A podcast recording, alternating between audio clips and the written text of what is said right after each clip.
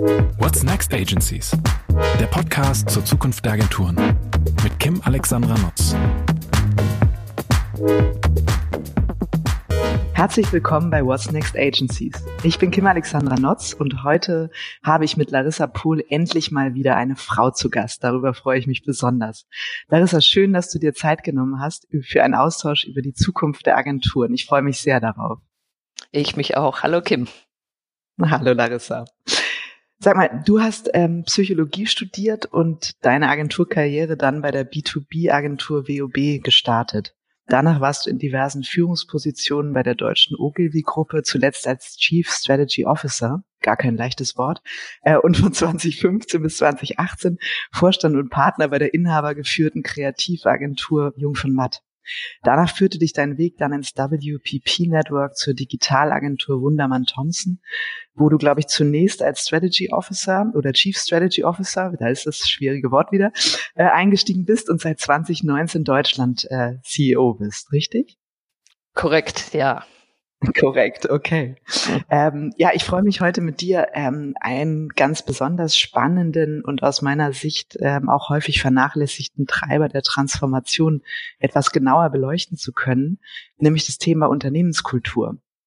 Und äh, ja, wenn man sich deine Stationen, die ich eben so vorgetragen habe, vor Augen führt, dann ahnt man auch, ähm, welche unterschiedliche Kulturen du in deiner beruflichen Laufbahn so äh, kennengelernt hast. Und irgendwie habe ich das Gefühl, das wird sehr interessant. Also ich, äh, ich freue mich sehr drauf. Ich, ich fand es spannend, ähm, als wir überlegt haben, was das Thema, was dich treibt, ähm, was dich wirklich auch ähm, intensiv beschäftigt, dass du sofort Kultur gesagt hast. Da gab es ja keine, ähm, eigentlich kein großes Überlegen, sondern du hast gesagt, Kim, wenn wir sprechen, möchte ich über Unternehmenskultur und den Beitrag zur Transformation sprechen. Ähm, wieso liegt dir das Thema besonders am Herzen? Weil ich sag mal, die anderen, mit denen ich spreche, die fokussieren meistens das Thema Digitalisierung, Geschäftsmodell, Prozesse, Agilität. Warum ist es bei dir ähm, Unternehmenskultur? Ich glaube, ohne ohne die passende Unternehmenskultur oder ohne die Veränderung der Kultur geht nichts. Du kannst äh, jeglichen Transformationsprozess äh, im Keim ersticken, wenn du nicht auch die Unternehmenskultur angehst und angreifst dann auch. Und ich glaube, dass ganz viele ähm, Mitarbeiter zu Unternehmen kommen oder auch gehen aufgrund der Kultur, weil sie mit der Kultur klarkommen oder weil sie mit der Kultur nicht klarkommen. Und deswegen äh, glaube ich, dass das einer der großen Treiber von Transformation ist, dass ich die Kultur eben auch angehe. Mhm. Das Gemeine ist ja eigentlich, wenn man sich dann für eine Agentur entscheidet, weiß man das meistens erst hinterher, ob man mit der Kultur zurechtkommt, weil das ja nichts ist, was man so als äh, Unternehmen vor sich herträgt und was in irgendwelchen kommunikativen Pressemeldungen, verlautbaren LinkedIn-Posts irgendwie spürbar wird oder auch im Vorstellungsgespräch nur so andeutungshalber. Ne? Also das ist sozusagen auch das große Risiko von Arbeitnehmern und, und Agenturen selbst, dass sich das eigentlich erst in den ersten Wochen und Monaten herauskristallisiert, glaube ich. Ja, das sind zumindest die nicht öffentlichen Gespräche, die man führt, um die Kultur zu verstehen und zu sagen, wie ist es denn da so? Und äh, meistens heißt es dann, ah, da wirst du dich wohlfühlen oder uh, schwierig. Aber äh, das sind sicherlich nicht die offiziellen Pressetexte, die die Kultur nee. sehr genau beschreiben. Da hast du recht. Gibt's denn, also was ich ja eine wirklich spannende Frage finde, ist, ähm, äh, klar, Kultur ist wichtig für die Transformation und es gibt, glaube ich, ganz, ganz viele unterschiedliche Kulturtypen. Also wenn du jetzt die deutsche Agenturlandschaft siehst und du würdest bei jeder Agentur ähm, für sich analysieren, würde wahrscheinlich jedes Mal, es gibt zwar ähnliche Muster, aber jeder Typ ist ja sehr individuell. Wenn wir jetzt mal auf diese Muster gucken oder diese Kulturtypen, ähm, gibt es Kulturen, die, ähm, ich sag mal, bei transformativen Prozessen eher behilflich sind, also diese Transformation auch erfolgreicher machen? Und gibt es auch Kulturtypen, wo du sagst, boah, wenn man in so einer Kultur unterwegs ist, dann wird's für die Transformation ein echt hügeliger Weg? Ich glaube, ähm, es ist ja, es ist wahrscheinlich die die ähm, ich weiß gar nicht, wie man das auf Deutsch nennen würde, die Altheit einer Kultur oder die ähm, verkrustet klingt gleich so negativ, aber so die, vielleicht die Stabilität einer Kultur, die man sich mhm. anschauen muss. Und ähm, wenn man sich unsere deutsche Agenturlandschaft anguckt, dann ähm, gibt es ganz viele Muster. Was ich bemerkenswert finde, ist, dass Kreativität ganz häufig verwechselt wird mit ähm, Transformationskraft. Also es ist ja nicht so, dass Agenturen, die äh, eine hohe kreative Reputation haben, deswegen die beste Transformationskraft haben.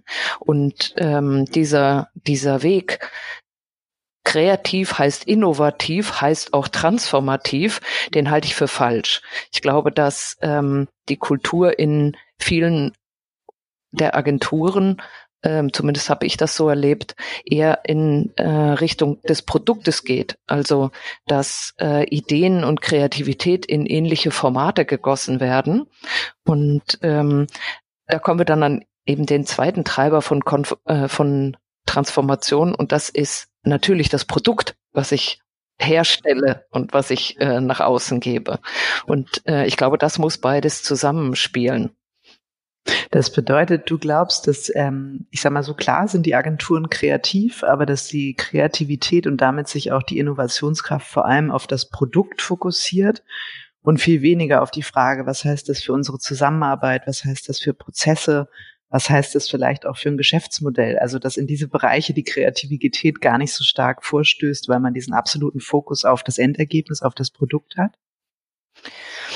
Na, ich glaube, dass ähm, ganz häufig gesagt wird, oh, wenn wir uns jetzt verändern und wenn wir jetzt transformieren und wenn wir uns wandeln wollen Richtung Zukunft, dann müssen wir aufpassen, dass wir unsere Kultur nicht verlieren. Wir müssen aufpassen, mhm. dass unsere Kultur so ähm, erhalten bleibt. Und das fand ich immer richtig. Mittlerweile finde ich es überhaupt nicht mehr richtig, weil ähm, ich muss ja genau die Kultur ja fast dekonstruieren und wieder neu zusammenbauen. Also ich will ja eben nicht, dass die Kultur genauso bleibt, weil ähm, ich ja möchte, dass sich etwas verändert und deswegen muss ich auch die Kultur verändern. Und ähm, ich glaube, dass ähm, wenn mir heute jemand sagt, dass, oh, ihr seid ja jetzt ganz anders, da bin ich ja eigentlich stolz drauf, weil äh, wir sehen, dass es in die richtige Richtung geht und ähm, diese Veränderung trägt dazu bei und verändert auch die Kultur. Also Mitarbeiter fühlen sich ähm, vielleicht wohler, merken, da ist äh, eine andere eine andere Stimmung und eine andere Kultur, die aufkommt. Und ähm, das finde ich wichtig. Ich finde es wichtiger, als zu sagen, wir müssen unsere Kultur erhalten. Mhm. mhm. Das finde ich spannend, was du gerade gesagt hast, dass man eigentlich eine Kultur nehmen muss, sie analysiert und dann dekonstruieren, also eigentlich auseinandernehmen in alle Teile, die wirklich beleuchten und dann überlegen, was davon ist erhaltenswert, ne? was macht uns vielleicht auch im Kern aus und stört uns nicht für das, was wir in Zukunft vorhaben, gibt uns also auch ein Stück weit Sicherheit. Und was braucht es vielleicht für Aspekte, die bisher gar nicht in unserer Kultur vorhanden sind, die wir uns neu aneignen oder eben auch zu einem gemeinsamen Wert und Standard ähm, formulieren, richtig? Ja, und ich muss, wenn ich mir die einzelnen Kultur ähm, oder die einzelnen Kulturträger, damit meine ich nicht nur Menschen, sondern vielleicht auch Tools und Prozesse, die ja Kultur tragen. Also in Agenturen klassischerweise Briefing-Prozesse ähm, oder Entscheidungsprozesse, Brainstormings. Ähm, die muss ich mir sehr genau anschauen und überlegen, was passiert denn als Ergebnis dieser Prozesse und ähm, was äh, was will ich denn eben nicht, was passiert? Also möchte ich das gleiche Ergebnis haben oder möchte ich ein neues Ergebnis daraus haben?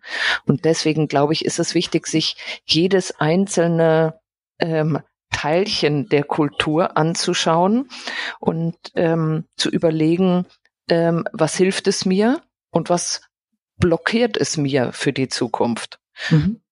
Mhm. Finde ich super spannend, dass du auch Tools und Prozesse als Bestandteil von Kulturen ähm, benennst, weil häufig ist das ja so ein schwammiger Begriff, der hängt irgendwo und dann sagt man ja, hier fühlt es sich halt so und so an. Ne? Also wir sind, weiß ich nicht, eher offen oder eher wettbewerbsorientiert. Also es ist immer eher in einer Gefühlslage und eigentlich, so wie ich dich jetzt verstehe, lässt sich Kultur ja sehr stark auch konkret oder die einzelnen Aspekte von Kultur sehr konkret auch benennen und dann eben auch beleuchten. Also das, ähm, das finde ich gerade wahnsinnig spannend, weil das Der glaube ich hilft, sich ja, dem Thema zu nähern. Ja, Kultur ist ja, glaube ich, einfach gelebtes Verhalten. Mhm. Und äh, Verhalten sind dann auch ein Stück weit Rituale und Vorgehensweisen, die sich wiederholen. Und da gehören Prozesse und Tools dazu. Und mhm. äh, auch die Anwendung von Prozessen und Tools oder eben die Nichtanwendung, ja. was man ja häufig sieht, wenn man, wenn man umstrukturiert und sagt, wir führen jetzt einen neuen Prozess ein. Und ähm, das funktioniert einfach nicht, weil ihn keiner lebt. Sag ja, aber früher haben wir das doch ganz anders gemacht. Mhm. Mhm. Stimmt. Sag mal, die, äh, weil du hast ja gerade von gelebtem Verhalten gesprochen. Das finde ich eigentlich eine so ganz schöne Überleitung nochmal mit Blick ähm, auf äh, äh, deine, deine Stationen, die ich vorhin auch vorgelesen habe. Ähm, äh, mir ist so eingefallen, oder es ist mir immer noch so im Kopf, über Ogilvy sagte man früher immer, ich weiß nicht, ob heute auch noch, aber auf jeden Fall früher, Gentleman with Brains. Und ähm, über Jung von Matt äh, habe ich schon hier und da mal gehört, Boys with Balls. Und äh, ich finde beides ähm, sehr interessant, äh, auch ein bisschen amüsant. Ähm, aber beide Male steht in der Beschreibung der Kultur, ähm, äh, steht das Männliche im Fokus. Und äh, ich habe mich dann gefragt, und das würde ich unglaublich gerne mit dir diskutieren, ist die deutsche Agenturlandschaft nach wie vor von einer maskulinen Kultur geprägt? Die Frage kann ich wahrscheinlich direkt an dich zurückgeben. ja, ich habe vier männliche Kollegen in der Geschäftsführung. wir sind 50-50. Äh, wir sind äh, zwei Frauen und zwei Männer in der äh, Geschäftsführung. Und ähm, das finde ich auch gut. Ähm, die Agenturlandschaft ist aus meiner Sicht, kommt sie aus einer ganz, ganz maskulinen ähm, Ära und aus ganz, ganz maskulinen Verhaltensweisen. Das bricht auf, ja, man sieht es. Ähm, man sieht es an tollen Frauen, die jetzt in Agenturen an der Spitze stehen. Aber ähm, in dem Gros, wenn man sich die Zahlen anguckt, dann haben wir unheimlich viele Mitarbeiterinnen in den Agenturen, aber einfach viel zu wenig weibliche Führungskräfte an der Spitze der Unternehmen. Und ähm, da der GWA hat, ähm, ich glaube, im letzten Jahr die Zahlen nochmal erhoben und ähm, da waren es unter zehn Prozent, die wirklich an der Spitze stehen. Und es ist einfach zu wenig. Und ähm, wenn man die Agenturen dann fragt, ob sie direkte Diversity-Programme haben oder ähm, Gleichberechtigungsprogramme, Frauenquoten, dann haben sie das nicht. Dann sind es unter 20 Prozent, die das haben. Und ähm, so wird es dann auch nicht gehen. Also ähm, ich glaube, dass es ähm, dass es da auch eine Konsequenz geben muss. Mhm. Wärst du also, denn ja. für eine Quote? Ja, wo du gerade Quote ansprichst?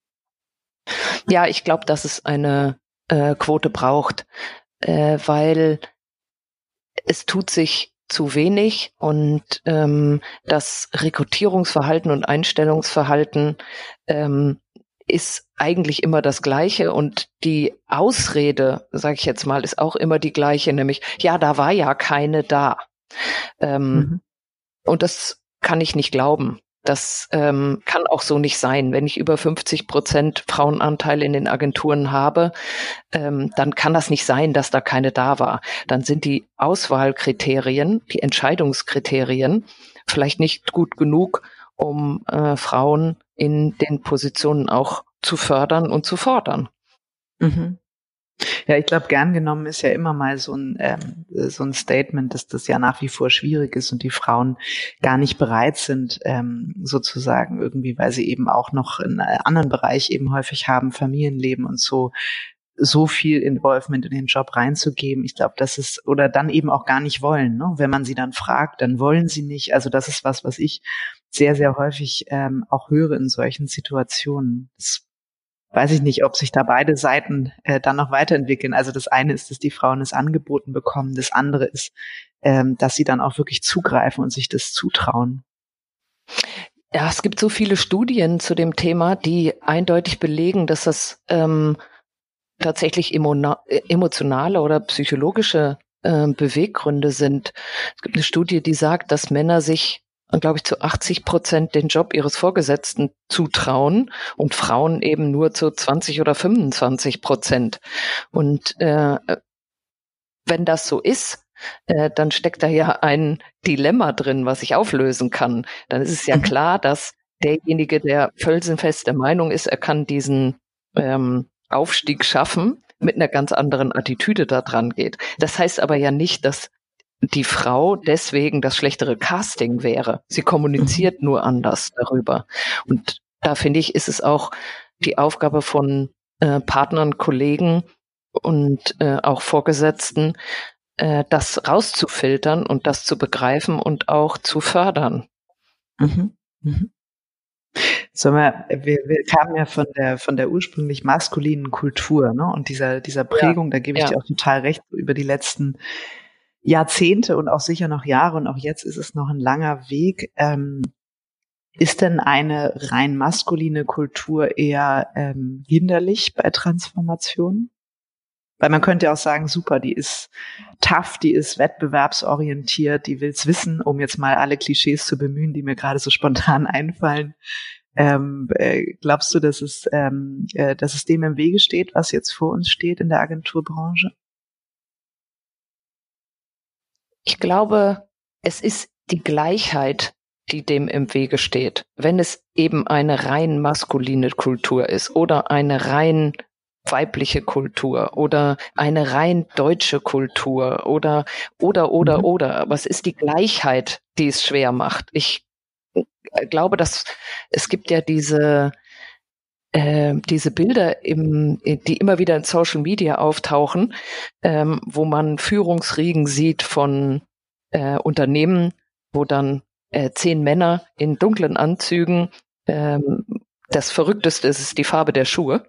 Mhm. Ähm, aber ansonsten alles gleich. Und das sind ja ja, aber das sind ja Prozesse, die intern ablaufen. Das heißt, da wird ein Casting organisiert, die Presseabteilung macht mit und es fällt niemandem auf, was man da eigentlich produziert. Und mhm. das, das ist, glaube ich, das große Problem. Ich glaube, dieses gleich und gleich äh, gesellt sich gern, sagt man irgendwie. Ähm, und das führt eben dazu, dass ich nicht transformieren kann, weil alle Verhaltensmuster, alle Denkweisen sind ähnlich. Und das ist natürlich auch ganz angenehm, weil da fühle ich mich ja wohler drin. Ich fühle mich ja wohler, als wenn ich ähm, mich mit Andersartigkeit auseinandersetzen muss, wenn ich mich mit anderen Denkmustern, anderen Verhaltensweisen auseinandersetzen muss. Und das braucht es aber zur Transformation. Also insofern äh, glaube ich, eine, also es geht um das Gleiche, was mhm. Transformation mhm. kaputt macht, aus meiner mhm. Sicht. Ja, ich glaube, letztlich ist es ja auch das Aneinanderreiben, ne? wie du gesagt hast, ich muss mich mit anderen Denkmustern äh, beschäftigen, ich muss mich auf andere Menschen einstellen. Und ohne diese Reibung gibt es ja auch gar keine Notwendigkeit, ähm, Verhalten zu verändern, sich anzupassen, sich weiterzuentwickeln.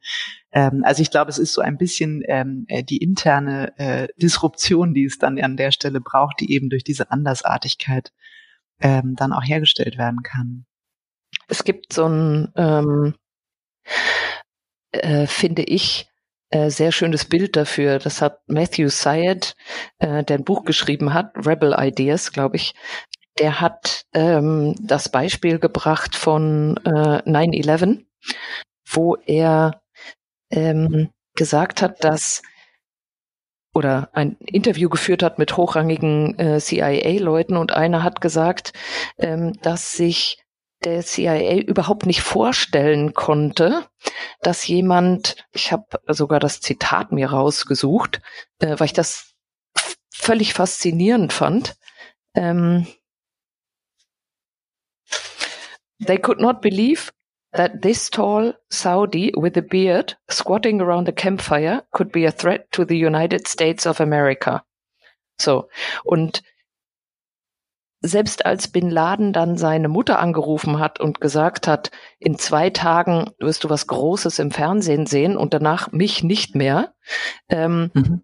sind langsam die Alarmglocken angegangen. Und ähm, er führt das zurück auf die Gleichheit im Rekrutierungsprozess beim CIA, weil er sagt, ähm, weiße angloamerikanische ähm, Männer im mittleren mhm. Alter können sich überhaupt gar nicht vorstellen, wie so etwas möglich ist, weil das ähm, das Aufnehmen von religiösen Ritualen völlig unterschätzt wurde und sie gesagt haben, das, das kann nicht sein. Und das ist natürlich ein ganz hartes Beispiel, aber wenn man es mal bei uns auf die Branche übertritt, tritt oder über, äh, überträgt, dann muss man schon sagen, dass wenn ich mich immer nur mit den gleichen Menschen umgebe, die in einem ähnlichen Kulturkreis, in einem ähnlichen Denken, in einem ähnlichen Alter, wie ich bin, mhm. dann komme ich da auch nicht raus. Mhm. Und ähm, die Engländer sagen, dass man äh, so gut ist wie der Durchschnitt der fünf Leute, mit denen man sich umgibt. Und das finde ich ein schönes Beispiel, äh, weil wenn ich mich dann immer mit den gleichen Absolut. Leuten umgebe, dann kann auch nichts Neues dabei rauskommen. Das ist der Sprung ins gesunde Mittelmaß. Ja, genau. Aber es ist ja auch die Gefahr, man, man stellt ja immer Menschen ein, oder so heißt es zumindest abgeleitet aus der Psychologie, die einem ähnlich sind und die einem sympathisch sind, ne? weil man ja irgendwie vielleicht auch dieses Gleiche in dem anderen sucht, weil es so bequem ist und was, weil es einem auch Sicherheit gibt. Ne?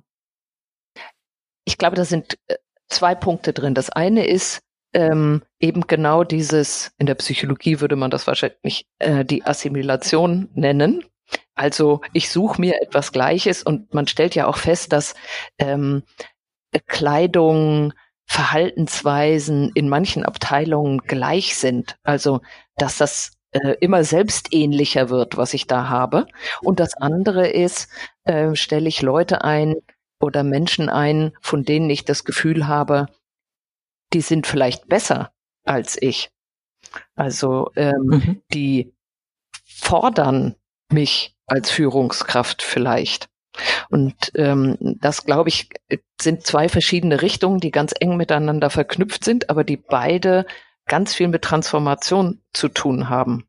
David Ogilvy, in der Agentur durfte ich ja auch arbeiten, hat ähm, gesagt, dass man immer Menschen einstellen sollen, die größer sind als man selbst, denn man wolle ja schließlich in der Firma von lauter Riesen arbeiten und nicht von Zwergen.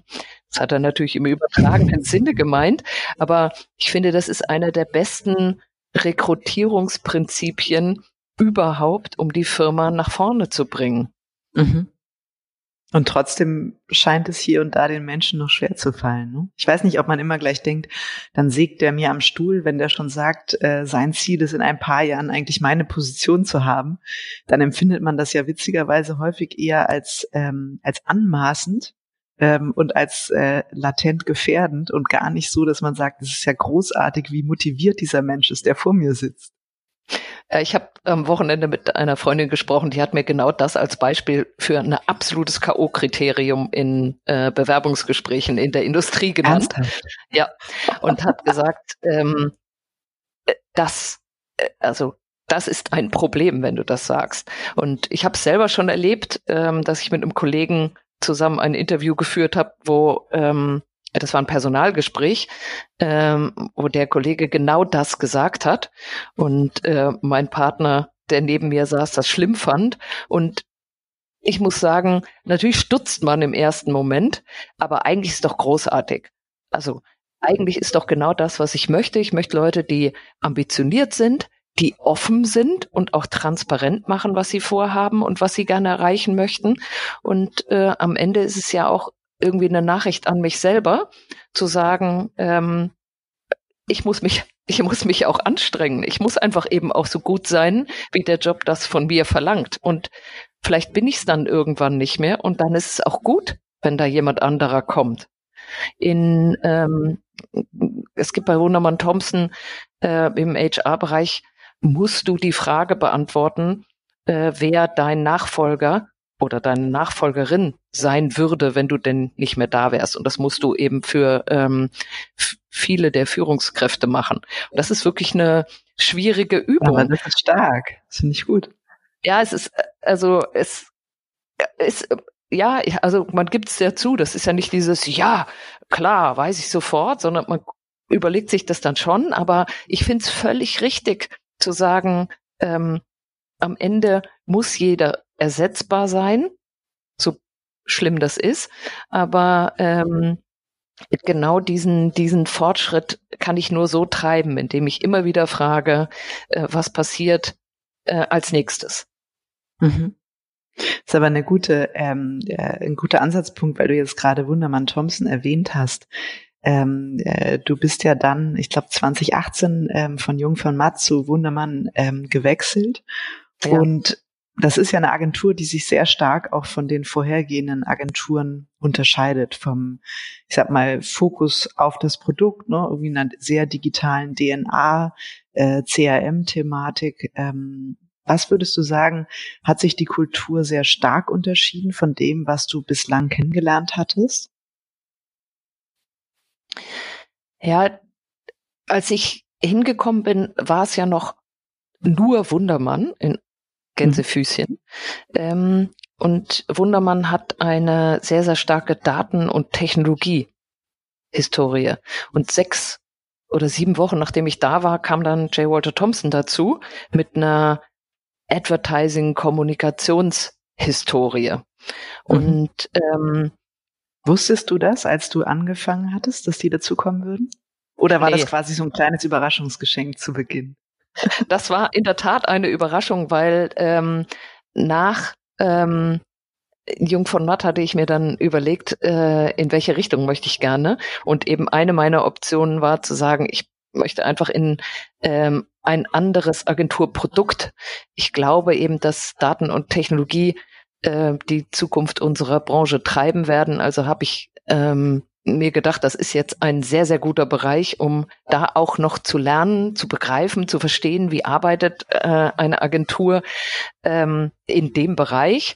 Und nach sechs Wochen äh, kam dann wieder der Bereich dazu, von dem ich gedacht habe, ja, okay, ähm, den mag ich sehr, aber es ist eben äh, der, den ich schon kannte. Und ähm, interessant ist jetzt diese Hochzeit und äh, das Formen einer neuen Kultur daraus.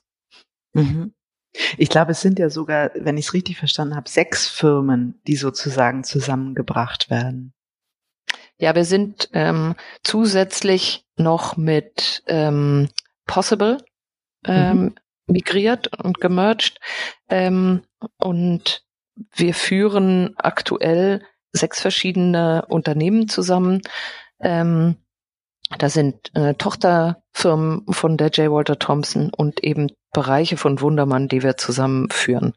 Und ähm, jede hat natürlich ihre eigene Kultur, hat ihre eigenen Verhaltensweisen und ähm, versuchen wir jetzt gerade unter das Dach von Wundermann Thompson zu führen. Mhm. Das ist bestimmt eine sehr äh, herausfordernde Aufgabe, würde ich mal vermuten. Äh, gerade wenn die so aus so unterschiedlichen ähm, wie soll ich sagen, Aquarien kommen. Ne? Eine sehr technik- und datengetrieben, die andere eben eher Advertising orientiert. Ja, jeder tritt natürlich an mit dem, also bei uns ist das so und bei uns machen wir das so.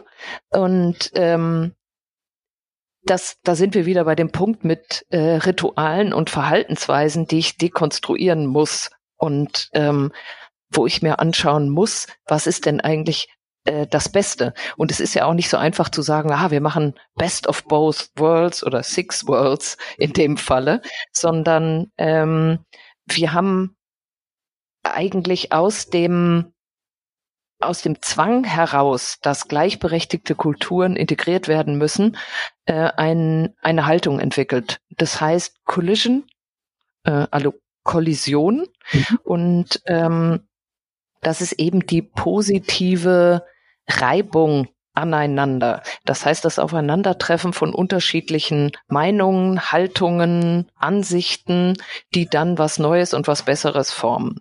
Und mhm. ähm, äh, ich glaube, ich habe häufig erlebt in den Agenturen, dass, ähm, dass es eine Art Leitkultur gibt.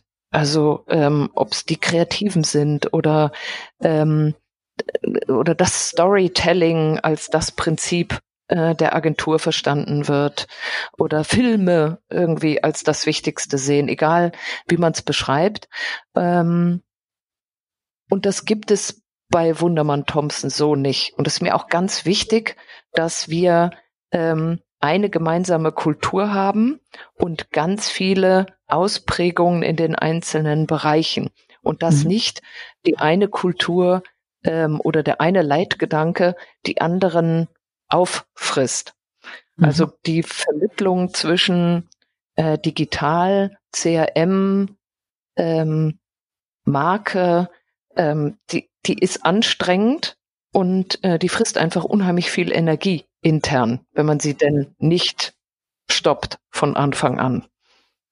Das heißt, man kann sich das so vorstellen wie so ein Haus, was ihr gebaut habt, wo ihr sagt, oben ist unsere Leitkultur eingezogen, das, was uns alle miteinander vereint. Das sind so unsere, ich sag mal so, äh, unsere Haltung, unsere Prinzipien der Zusammenarbeit, wenn wir zusammentreffen. Und dann hat da drunter jedes Haus, also ähm, äh, jede Tochtergesellschaft, nochmal ihre ganz eigene Ableitung der Kultur.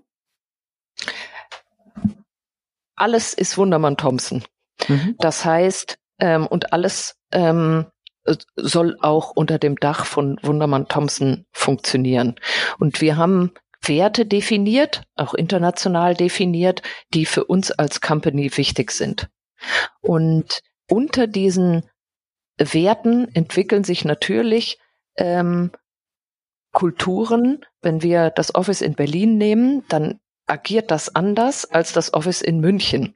Und ich kann nicht überall die gleiche Kultur drüber stülpen und sagen, das eine ist besser als das andere, ähm, sondern ähm, mir geht es um die Zusammenarbeit untereinander und dass da die Werte richtig sind. Also, dass wenn Projekte bei uns ins Haus kommen, dass wir sie eben aus unterschiedlichen Bereichen beleuchten, eben miteinander die Ansichten kollidieren lassen und auch die vielleicht unterschiedlichen Backgrounds, unterschiedliche Nationalitäten aneinander prallen lassen im positivsten Sinne.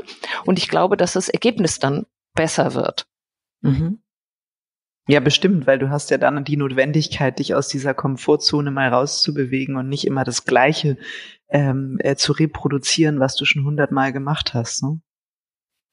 Unser äh, Kunde äh, Microsoft ähm, hat ja einen großen Transformationsprozess hinter sich und mhm. der Satya Nadella, der äh, CEO, hat ähm, ich glaube, zu Beginn seiner Karriere gesagt, dass er ähm, aus Microsoft eine Learn it all Kultur baut, mhm. statt einer und, und äh, Microsoft käme von einer Know, know it all Kultur. Mhm. Und das finde ich, ähm, das finde ich wirklich richtig gut, weil das zeigt einfach genau ähm, den Unterschied, den wir auch auf Agenturseite in vielen Unternehmen aus meiner Sicht begreifen müssen und leben müssen, zu sagen, ich weiß eben nicht alles und alles, mhm. was wir machen, muss nicht das Beste sein, sondern ähm, es ist noch so viel da zu lernen und um zu lernen muss ich eben Offenheit haben, ich muss eben andere Blickwinkel zulassen, ich muss andere Verhaltensweisen zulassen, ich muss Diversity zulassen und ähm, nur so kann ich lernen, glaube ich. Mhm. Ich habe das letztens mal im Zusammenhang mit so einem Agilitätsworkshop mit dem Trainer diskutiert, äh, der früher bei Sinna Schrader ähm, äh, auf Agilität trainiert hat und jetzt äh, die 20 oder 30.000 Mitarbeiter von Vielmann auf Agilität trainiert. Und der wow. hat das, ähm, äh, äh, glaube ich, ein ziemlich beeindruckender Job tatsächlich, sehr anstrengend. Ja. Ähm, aber der war total optimistisch und der hat irgendwie gesagt, Menschen müssen ähm, verstehen und akzeptieren, ähm, dass es ein Growing Mindset gibt. Weil ganz, ganz viele Menschen glauben, ich, ich werde groß, ich bin irgendwann erwachsen, ich habe meine Ausbildung gemacht und dann habe ich meine, ähm, meine Prinzipien und bin im Prinzip fertig. Und dann kann ich noch mal eine Schulung machen oder ein Training und so und hier und da was ähm, auf, hinzuaddieren. Aber eigentlich bin ich fertig. Und er sagt, die Kernaufgabe für Transformation ist hinzukommen zu einer lernenden Organisation, wo jeder Einzelne akzeptiert, dass er in der Lage ist, sich neu auch zu erfinden, neue Dinge zu lernen, selbst reflektierender zu sein, als er das bisher ähm, war. Und das fand ich total spannend. Er sagte auch, auch das in Bewerbungsgesprächen abzuklopfen, einzubinden, diese Bereitschaft äh, zu diesem Growing Mindset. Das fand ich einen total spannenden, ähm, spannenden Ansatz, finde ich total wertvoll, auch zu implementieren in so HR-Prozesse. Ja, am Ende ist ja Transformation äh, Wachstum. Und zwar persönlicher, kultureller und auch wirtschaftlicher Wachstum. Ähm, beziehungsweise das, das Ziel der Transformation muss das ja sein. dass ähm, ob ich es Growing Mind, Mindset nenne, wir nennen es bei uns Inspiring Growth, ähm, das, ähm, das muss das Ziel sein. Und ähm, ich glaube das auch. Ich glaube, dass, ähm, dass ich in, in, dem, in dem Unternehmen in so vielen Stellen diesen Gedanken von Wachstum implementieren kann und muss, also an so vielen Menschen und in so vielen Prozessen, dass, ähm, dass ich nur dann auch die Veränderung sehe. Mhm. Mhm. Bestimmt, ja, das stimmt. Wachstum ist eigentlich also ein schöner, schönes Wort, dass es eben nicht nur um das Umsatzwachstum oder das Ausbau des Kundenportfolios geht, sondern an allen Stellen eigentlich dieses Wachsen. Und ich glaube, das ist ja auch das, was ähm, Mitarbeiter ja auch motiviert, ne? zu wissen, ich, ich kann hier wachsen, ich kann was dazulernen, ich kann mich einbringen. Ähm, was, was ich nochmal spannend finde, ist die Frage, du hast gesagt, ne, du hast Kulturen vorgefunden, du hast einige neue dazu bekommen, äh, überraschenderweise dann zum Start deiner Aufgabe. Habt ihr diesen Kulturprozess, der ja dann auch international lief, ähm, mit externer Unterstützung gemacht, also mit einem neutralen Blick von außen, oder habt ihr euch im Prinzip selbst, ähm, wie hast du das so schön gesagt, dekonstruiert? Ja, also ähm, Wundermann Thompson musste sich ja international auch komplett neu erfinden. Und ähm, diese äh, ganz unterschiedlichen Bereiche, die wir haben, die haben sowieso schon für einen Zusammenprall an äh, unterschiedlichen Haltungen, Mindsets und und und geführt. Und ähm, ich kann es an der Stelle ja nochmal sagen, wir haben auch eine äh, Frau an der Spitze, die sicherlich auch nochmal anders mit dem Thema umgegangen ist, Mel Edwards, und äh, versucht hat, Kulturen zusammenzubringen und ähm, das hohe Lied der Kollaboration auch äh, äh singt, wenn man es denn so sagt, mhm. ähm, und einfach daran glaubt, dass man ähm, besser wird, wenn man sich aneinander reibt und miteinander vergleicht und ähm, das Wissen einfach dann zusammenpasst, packt zu was Besserem. Haben wir uns externe Hilfe genommen? Ähm, ja, wir haben uns externe Hilfe genommen, immer wieder in unterschiedlichen Schritten des Prozesses. Wir haben, ähm, ich weiß gar nicht, wie das international, wo überall externe Hilfe dabei war, ob es externe Hilfe aus dem Konzern, also aus WBP war, wo es ein äh, externer Coach ist. Ähm, aber wir nehmen uns an unterschiedlichen Stellen ähm, Hilfe, um uns in dem Transformationsprozess zu unterstützen. Mhm.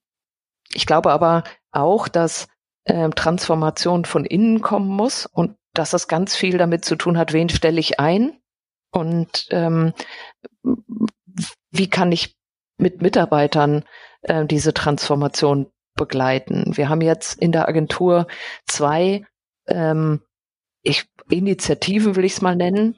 Äh, die eine heißt äh, Distributed Agency Model, also äh, wo geht die Reise hin, äh, was unser Agenturmodell angeht, also die Zusammenarbeit, Working Model, ähm, wo äh, ganz viele Mitarbeiter gesagt haben, dass sie da Ideen zu haben, wie wir weitermachen, weil wir ja im Moment in einer Phase des Umbruchs sind.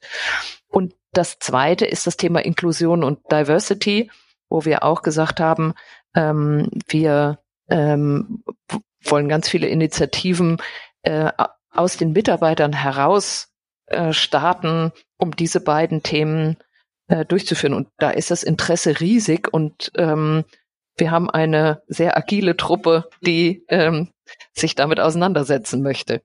Mhm. Das heißt, da habt ihr auch sehr stark jetzt in eurem eigenen Transformationsprozess auf das Thema Partizipation ähm, der Mannschaft gesetzt. Also habt das Thema geöffnet und gesagt, ohne euch geht das nicht und wir sind auch auf eure Impulse angewiesen. Wir brauchen das.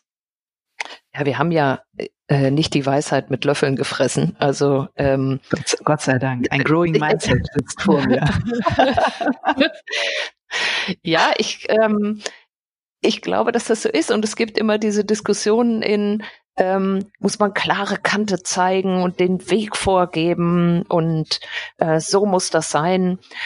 glaube ich persönlich nicht. Ich glaube, ähm, dass man ein Ziel vorgeben muss und sagen muss, da möchte ich gerne hin. Mhm. Und ähm, ich glaube, dass man ähm, tatsächlich Mitarbeiter ähm, dazu braucht, um das umzusetzen. Und je mehr alle wachsen an den Aufgaben, desto besser ist es am Ende für unsere Unternehmenskultur.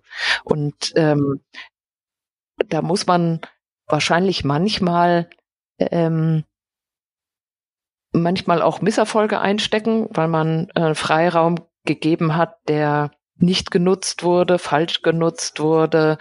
Ähm, aber wenn ich eben diesen Freiraum nicht schenke, komme ich auch nicht weiter. Also insofern glaube ich, ähm, ich muss es einfach ausprobieren. Also ich glaube an Partizipation, aber ich glaube eben auch an ähm, sehr klare ähm, Ziele, mhm. die ich setze. Mhm ja eben auch darum Leitplanken ne, zu wissen in diesem Rahmen und in diese Richtung, aber innerhalb äh, des Rahmens dann eben auch die Freiheit zu haben. Ich glaube aber auch, dass ähm, das für viele Agenturen auch noch ein Handlungsfeld ist, das Thema Hierarchie. Also Führung ja ohnehin im, im Kontext mit ähm, mit kultureller Transformation, aber eben auch die Frage, wie stark lebe ich dieses Kontrollieren wollen aus ne? und dieses minutiöse Anleiten zu etwas, weil ähnlich wie vorhin die Diversity-Diskussion, wenn ich immer sage, wie die Leute das machen sollen und was sie wann machen sollen, ähm, dann werde ich auch nicht zu so wahnsinnig äh, innovativen Sprüngen kommen. Ähm, also ich glaube, ich weiß nicht, wie habt ihr das, ähm, habt ihr da auch mit Blick auf euer Organisationsmodell ähm, Gedanken dazu im Kopf? Stellt ihr da was um? Seid ihr da vielleicht schon auch weiter? Wir haben, ähm, also ich glaube in der Tat, dass äh, viele Agenturen sehr hierarchisch sind und sehr hierarchisch funktionieren. Und ähm, das ist auf der einen Seite vielleicht ganz gut, was Geschwindigkeit angeht, ähm, dass manche Dinge eben schneller äh, funktionieren oder schneller durchzusetzen sind. Ähm, das ist auf der anderen Seite natürlich nicht so gut, weil ähm, es immer an dieser Person an der Spitze oder an den zwei, drei Personen an der Spitze hängt und ähm, alle Entscheidungen da zusammenlaufen. Und ähm, das der Nordstern ist, das der richtige Weg ist, den ich gehen muss. Und ähm, was wir versuchen ist, wir versuchen Projekte also Verantwortung zu verteilen, ähm, Projekte ganz klar jemandem zuzuweisen und zu sagen, das ist jetzt dein Projekt, du kümmerst dich darum, ich bin gerne Sparring-Partner für dich, also nicht ich, sondern jemand aus dem Unternehmen, mhm.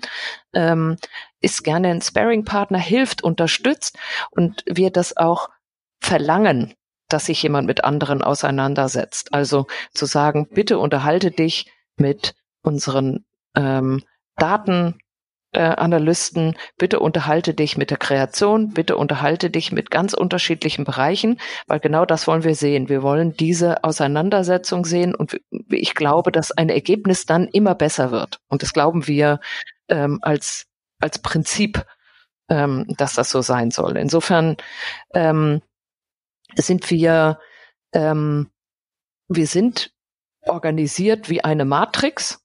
Das mag ein altes Modell sein, aber die Matrix ähm, hat zum Ziel, genau diese, dieses Zusammenprallen von ähm, Fähigkeiten und von ähm, unterschiedlichen Funktionen. Also immer, es, es geht immer um den positiven Effekt von Reibung und von Austausch. Mhm. Da glaube ich, wachsen Unternehmen dran.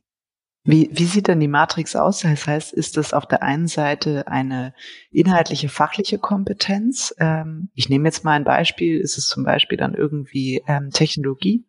Und auf der anderen Seite ist es eine ähm, Branchenkompetenz? Oder wo, wo trifft sich die Matrix? Aus welchen zwei Bereichen? Wir haben Kundenverantwortliche. Mhm ähm, die entweder für einen oder mehrere Kunden verantwortlich sind und darunter äh, Teams haben, die für den ähm, für den wirtschaftlichen Erfolg, für die äh, Profitabilität auf dem Kunden verantwortlich sind und ähm, dafür Neugeschäft zu generieren. Und wir haben eben, wir nennen das Capabilities. Äh, das ist eben das Thema Technologie, Daten, Consulting, Customer Experience, äh, Strategie, Kreation, für die wir eigene Verantwortlichkeiten haben und die die Kollegen, die dafür verantwortlich sind, ähm, müssen dafür sorgen, dass zum einen die Utilization ihrer Mitarbeiter hoch ist, also dass wir sehr, sehr viel dieser Capabilities auf den Kunden auch platzieren können und zum anderen ähm, für ähm, die Exzellenz in ihrem Bereich zuständig sind. Das heißt, mhm. ähm, dafür zuständig sind, dass wir das beste Datenteam haben und die beste Datenlösung auf dem Kunden platzieren. Und dieser Austausch zwischen den Kundenverantwortlichen und den Capability Leads, um jetzt mal ein mhm. bisschen mhm. rumzudenglischen, ähm, die, diese, diese Reibung, die glaube ich, führt zu Wachstum und zu einem guten Ergebnis. Und ähm, da geht's immer um den Austausch. Es geht immer darum, das bessere Ergebnis zu kriegen. Und es geht nicht um Obersticht unter oder ähm, ich bin ja schon viel länger da, ich verantworte mehr Budget als du oder oder oder. Mhm. Seid ihr denn jenseits jetzt von so ähm, Renditekennzahlen auch ähm, ich sag mal, mit so, so einem Thema Messinstrumentarien unterwegs. Ne? Wenn du sagst, wir wollen der Beste sein oder das beste Team, gibt es sozusagen intern sowas wie Google hat, ähm, OKR oder so. Beschäftigt ihr euch damit? Ähm, also auch um zu sagen, das ist so ein Zielsystem und wir halten Dinge fest. Probiert ihr da Sachen aus? Ist das Bestandteil der Transformation?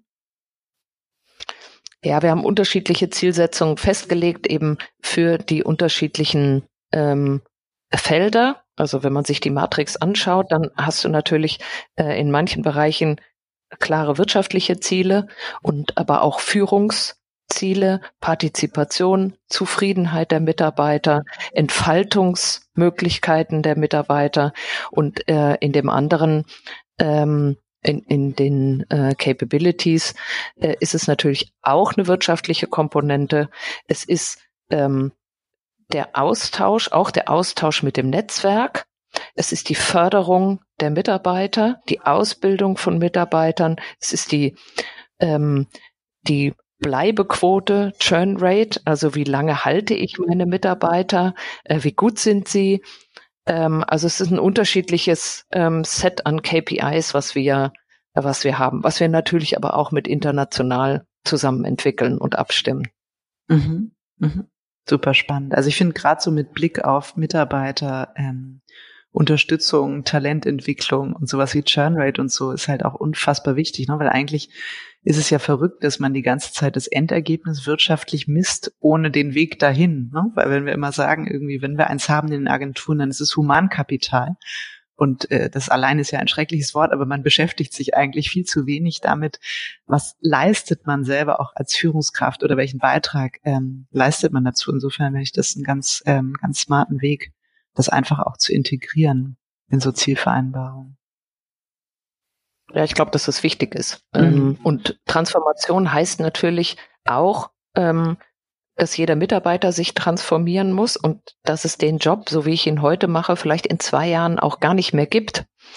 Das heißt aber ja nicht zwangsläufig, dass es mich dann nicht mehr gibt, sondern dass es eine andere Aufgabe gibt, mit der ich mich beschäftige. Und das betrifft, glaube ich, alle Bereiche. Wir haben so unterschiedliche ähm, Fähigkeiten in der Agenturbranche und so unterschiedliche Bereiche. Und wir haben so finde ich, so viel mehr ähm, Gestaltungsfreiheit, als man das teilweise auf Unternehmensseite sieht, zumindest. Von außen. Ich habe jetzt immer in Agenturen gearbeitet. Ich, ich, war ja eigentlich nie in der Agentur. Also ich war ja im Verlag, in der Unternehmensberatung, wieder im Verlag und dann habe ich ja gleich selbst diese Agentur, also eine Agentur gegründet, die jetzt hier aufgegangen ist. Und irgendwie kann ich das auch, wenn ich im Nachhinein denke, Gott, würde ich mich jetzt irgendwo bewerben, würden alle denken, was hast du denn gemacht? Also wusstest du nicht so richtig, was es werden soll. Ähm, aber ich glaube, am Ende ist es, wie du sagst, es ist vielleicht einfach eine eine Kompetenz, wie man Dinge angeht ähm, und, und wie aufgeschlossen man auch für Neues dann irgendwie ist. Und es ist jetzt gar nicht, man macht ja auch nicht das, was man ursprünglich mal gelernt hat im Zweifel. Also ich glaube auch, dass es eher diese Beweglichkeit und die Flexibilität sowohl persönlich, aber eben auch in Organisationen ähm, äh, braucht, um eben auch neue, neue Blickwinkel und Denkweisen auch zu akzeptieren und irgendwie auch ähm, zum Wertbeitrag zu entwickeln. Ja, das bringt uns dann wieder an den Punkt, äh, wen stelle ich ein? Und ähm, wenn ich immer nur die gleichen Leute mit der gleichen Ausbildung einstelle, dann, also du bist ja ein gutes Beispiel dafür, eben genau diesen Wechsel zu machen. Ich bin jetzt zwischen völlig unterschiedlichen Agenturformen hin und her gesprungen, aber ähm, das glaube ich ist eben wichtig, weil du bringst eine andere Perspektive da rein. Ich merke, dass äh, alle Kollegen, die von woanders kommen, auch unterschiedliche Perspektiven da reinbringen. Also mhm. ähm, es, darum geht's doch. Es geht doch darum, ähm, Transformation mit äh, neuen Blickwinkeln, mit neuen ähm, Ansichten und sich besser zu machen und zu wachsen, glaube mhm. ich. Mhm. Apropos neue Ansichten, wir sind ja ähm, alle noch nicht so im ganz harten Lockdown, aber zumindest irgendwie ja noch in dieser Situation, dass die meisten von zu Hause arbeiten und eben noch nicht wieder in der Agentur. Wie ist das bei euch? Ähm, habt ihr, ähm, also wenn ich jetzt frage, geht ihr back to normal, sagst du nein, das ist klar, weil eine andere Antwort kann es dafür gar nicht geben. Aber ähm, was sind so Dinge, ähm, wo du gemerkt hast, Mensch, das das hat uns überrascht hier im Management, ja, und das finden wir richtig gut und ähm, das ist eigentlich ein, Zufallsprodukt aus dieser Krise, ähm, was wir für uns erhalten wollen, was wir auch als festen Bestandteil so fortführen wollen. Gibt es da so so Takeaways, die ihr habt aus äh, aus aus dieser Phase? Also als der Lockdown losging, ähm, hatten wir erstmal mit äh, der Infrastruktur zu kämpfen zu Hause. Wir haben äh, schon immer eine äh, Homeoffice Kultur oder äh, Erlaubnis gehabt, aber natürlich nicht 100 Prozent und alle Prozesse. Und ähm, die, der positive Begleiteffekt, finde ich, ist ähm, eine, ein völlig anderer Austausch untereinander. Also ich gebe ein Beispiel. Wir machen seit äh, seit März alle zwei Wochen eine Town Hall digital per Teams, wo sich alle Mitarbeiter einwählen. Und ähm, vorher war die Denke immer, ach nee, da muss man ja persönlich vor Ort sein, das geht nicht. Wir haben sechs Standorte in Deutschland, da muss man ja dann durch die Gegend reisen und so. Und ähm, das ist was, was wir, was wir unbedingt fortführen wollen. Also diese standortübergreifenden Themen. Das waren wenige, die äh, das gemacht haben, äh, standortübergeordnet gearbeitet und das hat sich dramatisch verändert und dramatisch verbessert. Ähm, und das ist ganz toll. Und das finden alle toll, inklusive mir, mhm. dass äh, man viel, viel mehr zu tun hat mit äh, Kollegen von anderen Standorten. Und, und wir jetzt auch tatsächlich in der Town Hall äh, immer wieder einzelne Kollegen fragen, was machst du gerade, wie geht's dir? Und durch diesen Austausch ähm, äh, völlig neue Verbindungen entstehen und Projekte neu gestafft werden. Und wir auch, ein weiterer positiver Effekt, das Ressourcenmanagement viel besser ähm, steuern können als noch davor, weil die Transparenz, ähm, wer arbeitet gerade an welchem Projekt, wer hat Zeit, wer kann die Kollegen unterstützen, ganz anders funktioniert, weil vorher war, ach Gott, wenn der da jetzt in Berlin sitzt oder in äh, Buenos Aires, wie kann ich dann mit dem hier in München zusammenarbeiten? Und wir sind jetzt alle gleich, wir sind alle genau gleich weit weg voneinander und äh, das macht die mhm. Zusammenarbeit viel einfacher.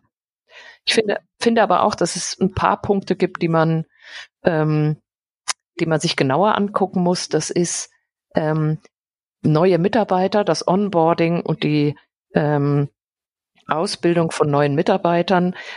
Äh, Mitarbeiter, die bei uns jetzt angefangen haben, ähm, die, die hängen natürlich in so einem Dilemma, weil dieses Onboarding an der Kaffeemaschine mal erzählen, ähm, die kennen ja auch dann noch niemanden. Das heißt, es ist ein völlig anderer Prozess, ähm, sich in einem Unternehmen einzufinden und ähm, und da anzukommen. Und das sind, glaube ich, Sachen, die man äh, noch weiter lernen muss.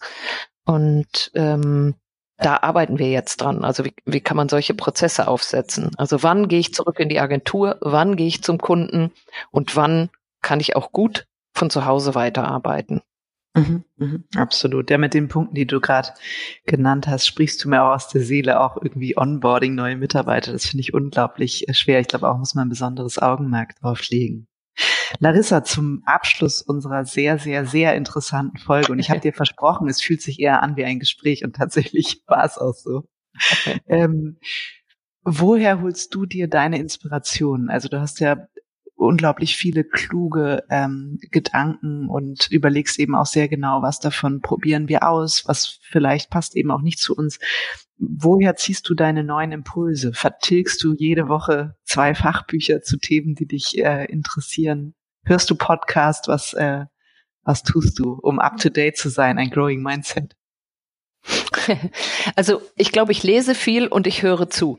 Und ähm, ich glaube, was mir wichtig ist und war, und das habe ich eben ähm, innerhalb meiner Karriere gemerkt, ist das internationale Arbeiten.